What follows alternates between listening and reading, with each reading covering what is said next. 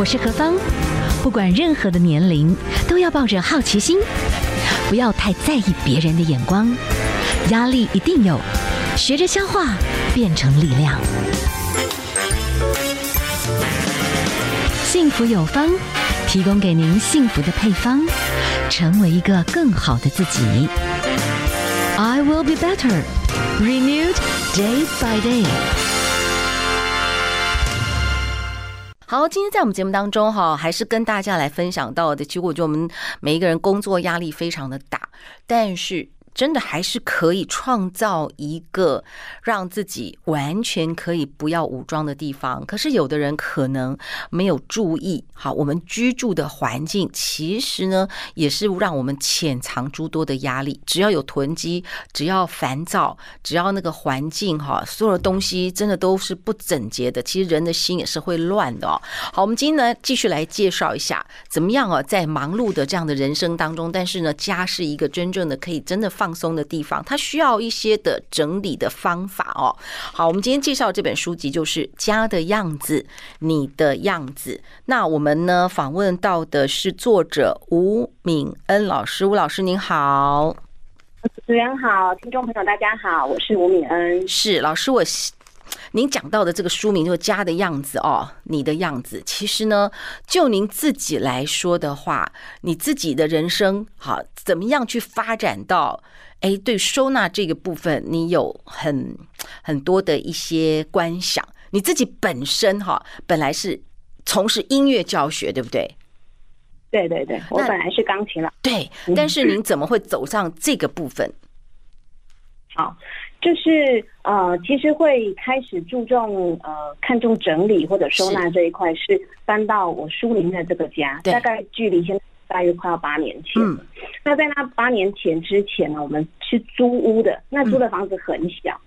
然后呢，又要同时当我的那个钢琴工作室，所以每天都会有学生来来去去，家长来来去去，所以我其实那时候有练就，就是很快速的把它收拾到可以见客的能力。是，但其实我不太敢打开抽屉或柜子，因为是乱塞的。嗯，好。然后那时候也很爱买东西，每个月都爱买新衣服、新包包、新鞋子。是，但是呢，因为塞不下，所以只好丢，所以就这样子，呃，日复一日这样丢啊买啊丢啊买，你就会觉得。你以为你有在整理了，你也你以为东西都藏起来就好了，可是，一直搬到新家之后，你还是很想要维持你好不容易呃拥有的一个家的样子。嗯，可是你就会发现，好像物品开始蔓延。那时候小孩又出生，婴儿时期东西好多，嗯，所以就感觉好像只是把东西藏起来，或者把它排整齐，似乎不够。嗯，那到底要怎么样才能够不再对这些物品感到困扰，然后能够维持一个？刚开始整理完之后，刚开始住进新家的那个样子，那所以就开始一直去想。那后来又因为说，哎、欸，那一阵子很流行断舍离这这个议题，所以我就加入了一些社团，整理社团或者是断舍离社团，然后去看大家的分享，那也跟着大家的一些呃方法去做，哎、欸，然后就渐渐的悟出许多的方法跟概念，嗯，然后就把它汇集成这一本书。那后来又因为啊工作的关系，因为钢琴老师都是小孩。等于说，我们的工工作时间跟人家颠倒，就是别人已经下班了，我们才开始工作，因为我们的教学都是要等学生放学后，是，所以有了小孩之后，就发现这个工作可能没有办法像以前一样一直工作到晚上八九点，嗯，那我就变成呃，反而是空出来白天的时间，就是想说，哎，可以做些什么事呢？那刚好我对整理也很有兴趣，所以就开始呃分享一些整理的文章，然后开设一些整理的课程，所以就是这样子来的。是，所以你成立了一个想生活、打造无印之家的粉砖，其实就在谈家的一个归纳。你有没有发觉，就是说慢慢哈，你们交通的这个沟通的这个对象，家的样子，就是当我们的心境是什么状态，可能家的状态就会什么。这个逻辑大方向是对的吗？啊、呃，这个逻辑其实就像书名，可能一开始大家会以为说我们的书名在讲的是家的样子就是你的样子，嗯，可是其实呃也不全然是这样，因为这样有一点武断，嗯，就是家的样子也不一定就是每个人的样子，有就因为呃人人是会变的，可是呃家也是会变没有错，但是它不一定等于绝对，嗯，但是我是想要请大家想看看说，你心目中理想的家是什么样子？嗯，那你现在的家是这个样子吗？你有满意吗？嗯，如果答案是不满意，哦，那原因就是为什么？嗯嗯。然后另外一方面，也观察自己，你在这个家里的模样，你有没有曾经看过你在这个家里的模样？是是放松的呢？是焦虑的？是很有精神的，还是没有元气的呢？嗯，因为我们会知道说，心理生理它是互相会影响。嗯，所以心里面如果有一些不顺畅的症状，就会在身体上呈现，比如说皮肤会不好啊，好，或者是这个器官上面可能会有一些损害，这个是由内而外。那需要比较专业的心理咨询或者医生的诊断，去做一些自我的消化吸收，才能够由内而外改善。这是比较，我觉得是比较困难的。嗯，那可是如果反过来呢？我们从外在来影响内在呢？因为我们也会知道说，外在的环境是不是相对的会影响到身体，进而影响到心理状态。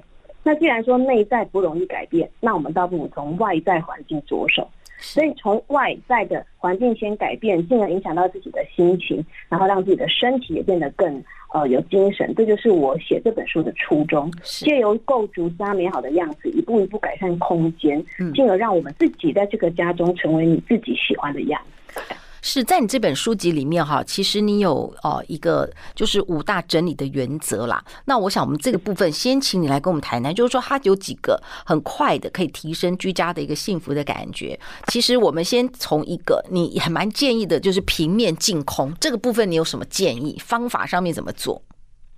好，嗯，书里说的五大原则呢，它其实就是一个循环。就是从第一个原则开始一直往下做，等到做到第五个之后呢，它就是一个循环，你可能有改善了。哦，下次你想要再改善，你就再做一次这五个循环，它就会越来越加分。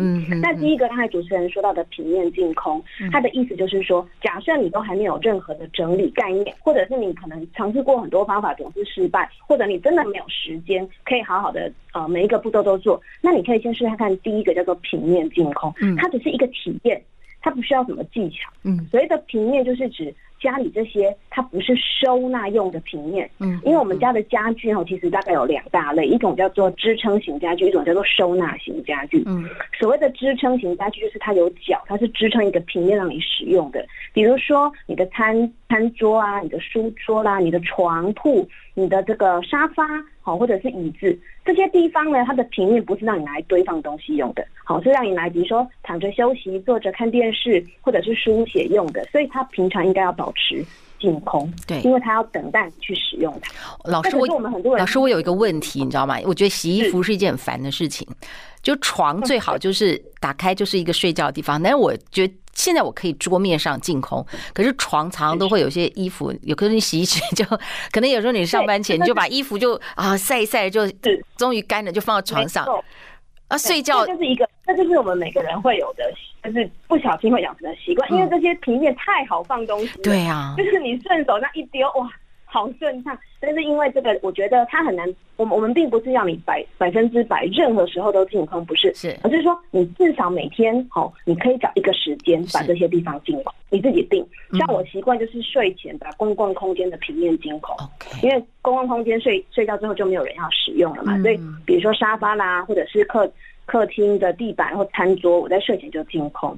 那早上起床，大家都出门上班上学后，我就会把床铺净空。是，这样就是换成是卧室空间的平面净空。是是。那像刚才主持人说到的，卧室会有很多衣服，其实这就牵扯到。其实就是一个循环。为什么你的衣服不会待在衣橱里？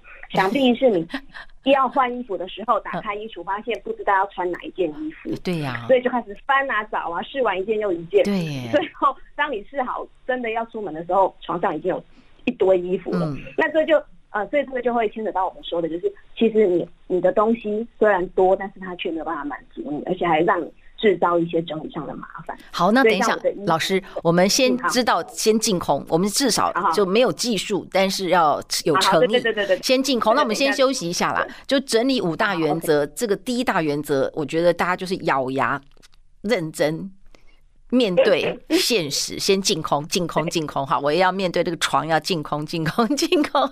但是，对你刚刚讲的，有时候就是会发生这种事情啊。你今天要穿什么衣服呢？啊，怎么试怎么试，然后突然一头拉库衣服被翻出来哦，要收回去就这样相当困难。那这个后面就牵涉到很多整理的哲学嘛。好，那我们等下休息一下，待会儿来整体把那个流程讲完一遍，好不好？哈，我们休息一下，待会儿回来。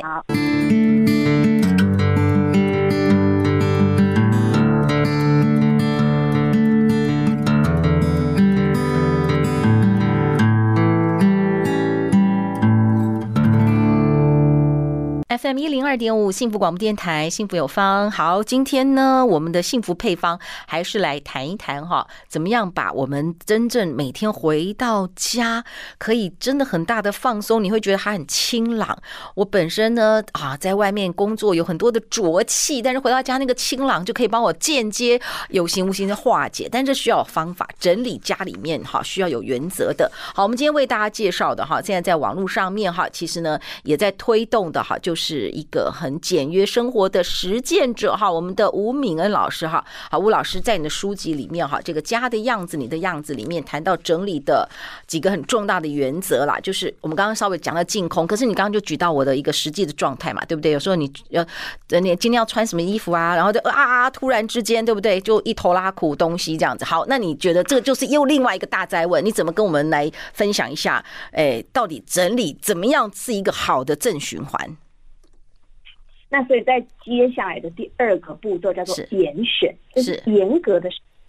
那我们会留很多东西，其实你你其实在呃仔细的去评估，你发现你真的日常会很常用的，其实不多，嗯，大概可能二十 percent、三十 percent，对，其他大部分呢，要不就是留着心安的，要不就是觉得弃之可惜的。要不就是觉得当初很喜欢或者花很多钱买的，可是其实现在并没有要用。嗯，所以严选就是请我们把握几个原则，严格的筛选，只只留下你以下有符合这些条件的东西。嗯，首先第一个就是现在有在用的再留下。嗯，好，所以像衣服，现在有在穿的。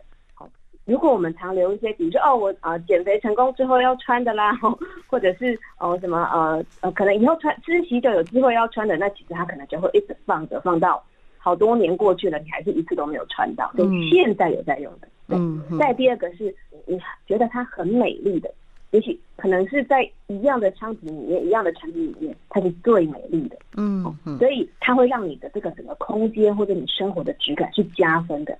你每次看到它，你就会觉得哇，赏心悦目的这种物品，嗯，所以那一些你呃便宜购买的或者是将就使用的这种物品呢，它其实一来不会满足你，所以你还是会再去找，所以你才会觉得东西怎么永远买不完，因为你都没有买到一个可以满足你的，所以我们倒不如就选一个你觉得最美丽、它能满足你的，嗯嗯。那第三种就是它是你喜欢的，你对它有感情的，嗯。所以呢，你当你看到它呢，你就会有一种就是心流，就是你对这个物品它是有一个呃情感在的。所以如果我们任何一个物品它都符合这样三个原则，其实你会觉得你剩下的物品其实不多。嗯，对。所以严选就是这样的意思。那严选完之后，是不是呃就会分出需要留下来的跟不需要留下的？对。好，那这不需要留下的，我们就想一些管道可以把它送出去。嗯。好，那这些管道当然有很多种。那我们这边就先不赘述，我先往下讲第三个，好，第三个原则这样子。所以当你留下来需要的时候，你会发现说，哎，可能又会从外面再带一些东西回来，因为我们不可能就永远从此不购物，有时候还是会呃心痒手滑。嗯，所以第三个原则叫做定量。很多人都会想说，哎，我该丢的也丢了。然后呢，我也呃真的筛选过，怎么又乱了？怎么又爆炸了？因为没有定量，所以又一直在进来。嗯，那怎么定量？定量就是帮物品决定数量，不用说哈，很仔细的去算说要几件。其实最简单的方法就是用你的收纳空间去帮你买的物品定量。像比如说我们家鞋柜，因为我们家鞋柜小小的一个，那我们家有四个人，嗯，所以算一算每个人最多只能保留六双鞋。那这个就是用收纳空间定量，所以并不是我不喜欢买鞋哦，也并不是因为我觉得六双鞋够，而是因为我的收纳空间告诉我，我只能有六双鞋。那一开始你觉得这好像是限制，对不对？嗯。可是当你实验过了好多年之后，你就会发现，哎，其实六双鞋也不缺耶，而且呢，你还可以省去很多来来回回只担心自己买不到喜欢的鞋的这种这种耗费心力的时间。然后每一双鞋又刚好有符合我的各种生活形态，是是，所以它也能够满足我。所以这就是定量。那很很多东西像备品，比如说卫生纸啦，和厨房纸巾这种，可能很多人去卖场看到特价就会买一堆回来。可到我们家它也是定量哦，因为放它的空间可能一次只能放得下一串或两串，所以我最多就只这个数量。因为我知道我再多买，它可能有地方放，没有地方放就会变成随便乱堆，制造制造家里的杂乱。那这个对于我来讲，我觉得比省钱更严重，所以我不会让它发生。好，这就是定量。那再来讲到第三、第四个原则叫做藏拙，藏拙其实就是收纳的意思。那我们都知道说收纳就是找一个地方把它放好，或者找一个盒子把它装起来，这个叫做收纳，让它有一个位置，一个家。那为什么我不讲收纳而讲藏着呢？因为我不只是收，而且我要收的很方便，很有美感。对，所以我会慎选他需要的收纳用品。这个收纳用品是辅助这个物品，让我在拿取它的时候更好拿，嗯，更好收回去，然后能够很容易的就辨别找到它，并且呢，这个收纳用品是让整个家的美感是加分的，嗯，所以我不会选呃花花绿绿的啦，或者是这种呃廉价感很重的材质的收纳物品，我会让它有一种统一一致的美感，这就是藏着。那有一些很有生活感、会破坏质感的日常物品，我会尽量让它藏起来。比方说，哦，我们可能家里都会有塑胶袋啦、哦，垃圾桶啊，这种你再怎么样，可能都不太可能美观的物品，那我们就让它不要外露，不要不要很容易被看到，这就是藏着。是。那再来就讲到最后一个了，我觉得这个是呃主轴也是很重要的，叫做留白。嗯。什么是留白呢？我们先想看看，留白其实是很多层面的。假设是时间上的留白，假设比如说我们今天一整天，我们发现我们可能一个小时的时间是什么事都可以不用做的，这种时间的留白会让你觉得哇，我只要想到有那一小时，我就心情好轻松，嗯，就觉得很很有余很有余裕，是，所以空间也会需要这种留白。有一些地方你什么都不要放，你就让它保持留白。因为这样会让你对空间感到有余裕，会更放松。嗯，而且在你拿取东西的时候，他们也不会因为塞满而很难拿。是，所以呃，在我们的留白上面也有一些原则可以给大家参考。嗯，就是你的一个抽屉打开啊，你最多放七成满就好，保持三成的留白，这样你可以让每个物品都看得很清楚。通常我们收好之后呢，为什么又乱？就是翻找的时候用乱的。对，那为什么需要翻？因为叠在一起，因为缠在一起，因为乱塞。那翻找的时候全部又乱了，你就觉得你的整理又无效了，就会恶性循环。但如果我们保持留白，不需要翻找，抽屉一打开，盒子一打开，马上看得到里面的东西，它就不会有这样的循环。这就是所谓的留白。因为我们都很需要充充分利用空间的概念，来自于你的东西是多的，所以你才会觉得需要充分利用空间。如果你先不要以这个当做你去收纳的呃最重要的重点，你而是以我方便取用物品。然后让它赏心悦目、美当做一个重点，其实你就会慢慢的去呃找到一个适合自己的方式。嗯、那还有一个点可能是，呃，你找的收纳方式跟他的可能不一样。比如说，有些人他喜欢东西都藏起来，嗯、因为他觉得这样子他看起来很心安。可有些人是相反，这、就是收纳人格上的不同。他没有看到东西，他就很焦虑。嗯，那你把东西收起来、藏起来，他会觉得很可怕。然后他会很抗拒东西被收起来这件事情，因为他希望看到东西。嗯，那这个没有对错，也也没有好坏，就是每个人习惯不同。所以，如果你是属于一定要看到东西的人，你选择的收纳方式可能是需要那种透明的或者是半透明的收纳盒，是可以让你看得到的。嗯，或者是可能是在台面上找寻一个就是呃角落，然后让你去放置那些东西，但是它又是可以很快速的。恢复原状的，就是不会随便乱丢的。嗯，那如果你是属于喜欢藏起来的，那也有很多种藏。像我个人的习惯就是，我不要很复杂的藏，我不喜欢看到东西没有错，可是我没有要分很细的分类。嗯，你就很简单的抽屉箱子给我就好了。但有些人他会很喜欢分的好细的类别，比方说光袜子，他可能还要分好几个小抽屉，有的一格放丝袜，然后一格放长袜，一个放短袜，一个放厚袜。哇！这种这种的人也有，但我就不是，我就是全部袜子丢一桶就好了，但是我不要看到他。Okay. 所以可以，对每个人的方式有很多种，所以适合别人的不一定适合你。我觉得我们还是要需要去做练习当中去了解自己，而且你要去等于说你要去很用心的感受，当你整理好的空间，你用起来怎么样？你走动起来如何？然后你在回复他的时候，速度快吗？会不会造成困扰？用这样的方式去慢慢的去调整改善。OK，好，我们今天哈访问到的呢是我们的这个家的样子，你的样子的作者哈是吴思吴敏恩老师哈。好，我们下次有机会啦再请老师啊，针对这个书籍里面的哎鞋柜啦哈，很多不同的地方真的有一些不同的思维，那有效的让我们的生活更加有品质啊。非常谢谢老师跟我们的分享，谢谢。